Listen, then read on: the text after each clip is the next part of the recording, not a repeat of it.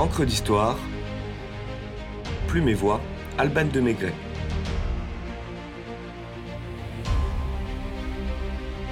Et c'est là que les Athéniens s'atteignirent, la chute d'Athènes. «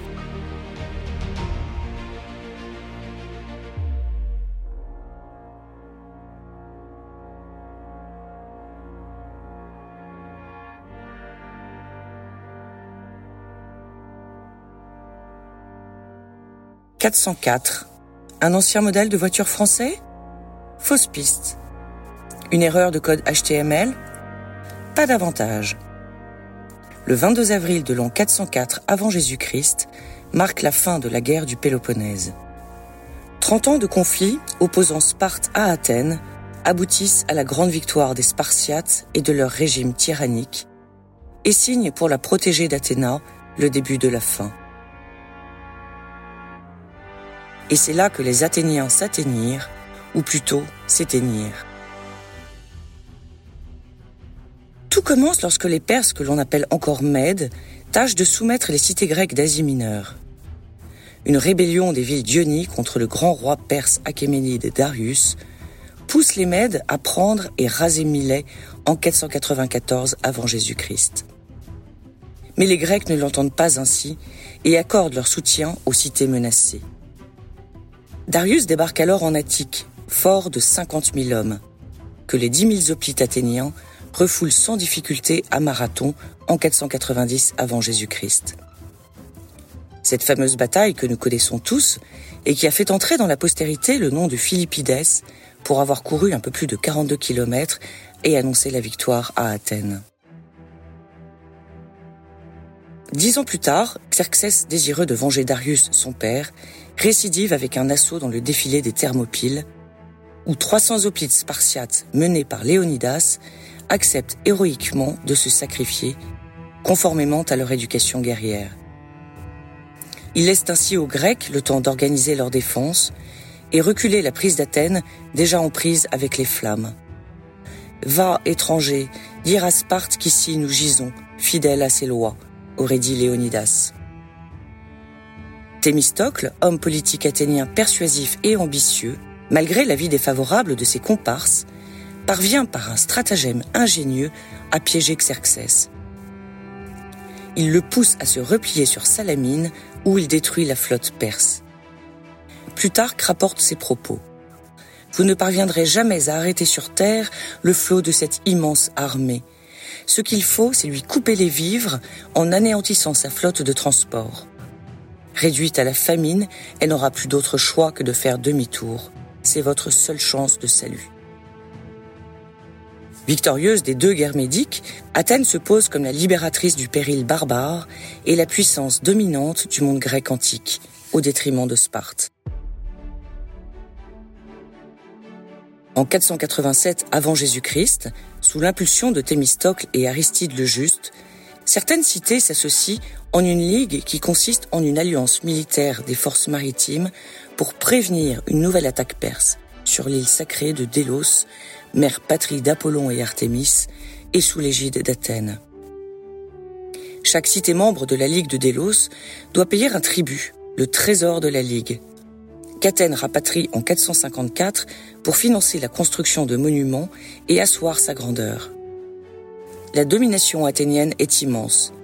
La capitale de l'Attique devient le modèle politique, éducatif et culturel par excellence, et l'on parle même de l'empire athénien.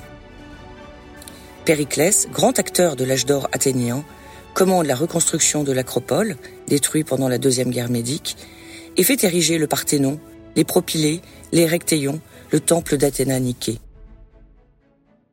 Nous sommes au 5e siècle avant Jésus-Christ. Toute la Grèce est dominée par les Athéniens.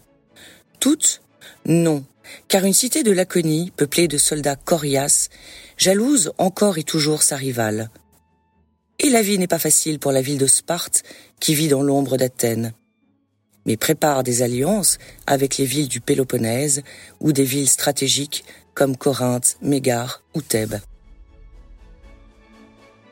En effet, les cités lasses de la domination d'Athènes, qui émettent leur désir de quitter la Ligue de Délos, sont tout simplement détruites, à l'instar de Naxos, Samos ou Tassos. Parallèlement, la Ligue du Péloponnèse, conduite par Sparte, tisse sa toile. Potidée, une cité de Chalcidique, demande à quitter la Ligue de Délos sous la pression de Corinthe. L'effet est immédiat. Athènes envoie ses navires contre la cité sécessionniste. Mais cette fois, Sparte réagit et envahit l'Attique en 431 avant Jésus-Christ. Ainsi commence la guerre du Péloponnèse. Les Athéniens dominent sur mer et les Spartiates sur terre, si bien que l'avantage revient tantôt aux uns, tantôt aux autres, sans qu'aucun ne prenne l'ascendance. Les Athéniens envahissent le Péloponnèse quand les Spartiates attaquent l'Attique. Athènes prend Égine quand Sparte prend Platée. Le conflit s'enlise.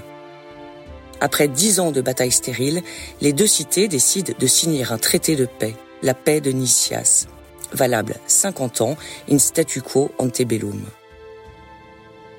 Athènes, toujours forte de la Ligue de Délos, continue à jouir de son empire. Tandis que Sparte s'affaiblit face à la résistance de certains de ses alliés, peu enclins à accepter la paix. Argos crée sa propre ligue qui aboutit de facto à la dislocation de l'entente du Péloponnèse. En moins 415, la ville de Ségeste en Sicile, attaquée par Célinonte que soutient Syracuse, appelle les Athéniens à l'aide. Lysias est réticent, mais Alcibiade y voit un double avantage. L'île est une colonie corinthienne, donc alliée de Sparte, et de surcroît, elle assure l'approvisionnement de leurs ennemis. Pourtant, l'expédition à Syracuse est un désastre pour Athènes, qui essuie un échec cuisant tant sur terre que sur mer, et déplore la perte de 40 000 hommes. Veut pieux que cette paix de Nicias. Athènes amoindrie, les cités de la Ligue de Délos se rebellent et les conflits avec Sparte reprennent de plus belle. Jusqu'à la victoire sans égale en 405 du Spartiate Lysandre à Aigos-Potamos, décimant la flotte athénienne et privant la cité de son approvisionnement par voie de mer. Athènes tente de résister et refuse d'emblée les propositions de paix de l'ennemi. Mais cernée, affamée et dénuée de ressources, elle est finalement contrainte à capituler et accepter les conditions laconiques imposées par Sparte. Livraison de sa flotte, dissolution de la Ligue de Délos, destruction de ses fortifications, symbole de sa suprématie et sa majesté désormais révolue. Mais surtout, la démocratie est remplacée par un régime oligarchique, composé de 30 magistrats. Sparte impose ensuite à toutes les démocraties construites sur le modèle athénien des décarchies, c'est-à-dire des oligarchies gouvernées par dix hommes.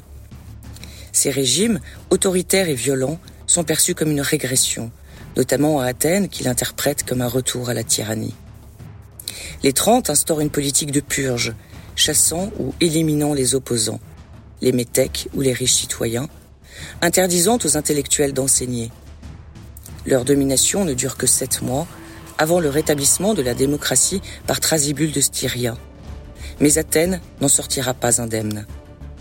Cicéron, à la suite de la condamnation de Socrate à boire la ciguë en 399, dira Athènes avait davantage de tyrans qu'un tyran n'a de garde du corps. La domination spartiate signe le déclin de la grande Athènes, même si la guerre de Corinthe, très proche, verra d'anciennes alliés de Sparte rejoindre à nouveau la cité de la couronne violette.